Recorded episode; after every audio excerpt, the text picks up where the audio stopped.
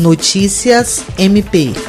O Ministério Público do Estado do Acre reuniu o grupo de trabalho por videoconferência nesta quinta-feira, 28 de maio, para definir medidas internas visando combater a prescrição de inquéritos policiais e ações penais de violência doméstica e familiar. A ação é desdobramento do plano esboçado pelo Tribunal de Justiça, apresentando as instituições que compõem o sistema de justiça, cujo objetivo é construir soluções comuns contra a morosidade na persecução penal e consequente prescrição da pretensão punitiva. A reunião foi convocada pela Procuradora-Geral de Justiça, Cátia Rejane de Araújo Rodrigues, que elegeu o tema da violência contra a mulher como prioridade em sua gestão à frente do MP Acriano e contou com a participação do Corregedor-Geral Celso Jerônimo de Souza e do Secretário-Geral Promotor de Justiça Rodrigo Curte. Participaram ainda a coordenadora do Centro de Atendimento à Vítima, Procuradora de Justiça Patrícia Rego, as promotoras Dulce Helena de Freitas Franco e Diana Soraya Tabalipa, ambas da 13ª Promotoria de Justiça especializada no combate à violência violência doméstica, os promotores da área criminal Teutônio Rodrigues Soares e Washington Newton de Medeiros, além dos diretores de planejamento e de administração.